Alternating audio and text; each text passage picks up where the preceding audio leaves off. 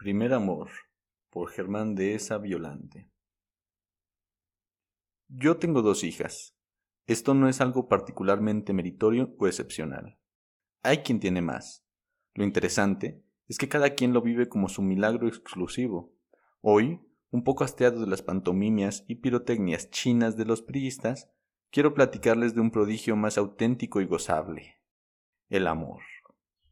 Cada una de mis hijas a su tiempo y a su modo, me han permitido asistir a la súbita y deslumbrante edificación de su primer amor. Cual corresponde a la creación de estas ornadas capillas, el Padre permanece en el umbral, pues sabe que es su obligación no interferir, por más que aquí y allá se manifieste un leve escosor de celos que se disfrazan de preocupación paternal. Es un delicado asunto que incluye a la justicia, al respeto y a la libertad.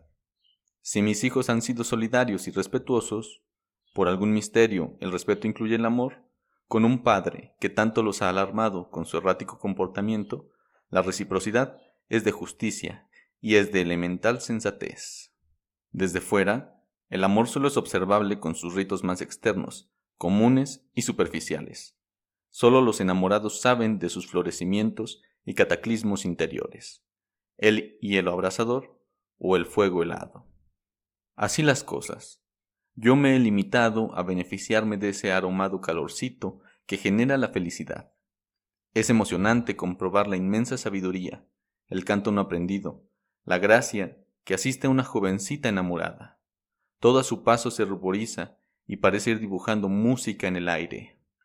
Todo comienza otra vez, y la flor recibida aún no se llama rosa, y las manos que se encuentran vuelven a redactar el Génesis.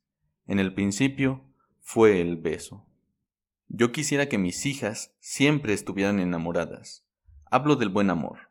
Hablo de ese amor que se da y se recibe y que acepta que la felicidad es su espacio natural. No hablo de ese amor contrahecho y torturado que fabricó el peor romanticismo y que pretende convencernos de que amar es una claudicación de la inteligencia y una esmerada y ruinosa infelicidad. Supongo que eso no es amor, sino una proyección del odio y el desprecio que sentimos por nosotros mismos. De estas malandanzas, la única beneficiaria es la literatura, pero no la vida. Para la buena enamorada, ese molesto ser que el padre mira con tan enorme desconfianza se convierte en vicario del universo y desde él se enamora del mundo, de sus páramos y sus trigales. Yo solo miro y guardo silencio. Veo en sus ojos un brillo inaugural y veo en su caminar una enseñanza de luz. Es indispensable no estorbar, no interferir, no molestar. Lo aconsejable es aprender y disolverse en esa novedosa alegría que secretamente simbra y vuelve a fundar el mundo. Quizá el texto más exquisito de Iván Turgenev sea precisamente el que se titula Primer Amor. Los rusos, tan crueles y tan sensitivos, están particularmente facultados para reseñar todo lo que ocurre en el universo, el escándalo y al inaudible estruendo que provoca el amor cuando deja caer al primero de sus pétalos. Hay un ángel que se ruboriza y otro que se alarma. Cae una finísima lluvia sobre el mundo y las jovencitas tensan el cuerpo y el alma al ventear el casi imperceptible aroma del amor que se avecina. Sé que he dicho muy poco, Sé que en esta música a mí me ha tocado el indispensable silencio. Lo acepto con agrado.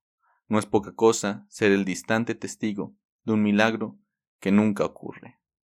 Febrero 25, 2002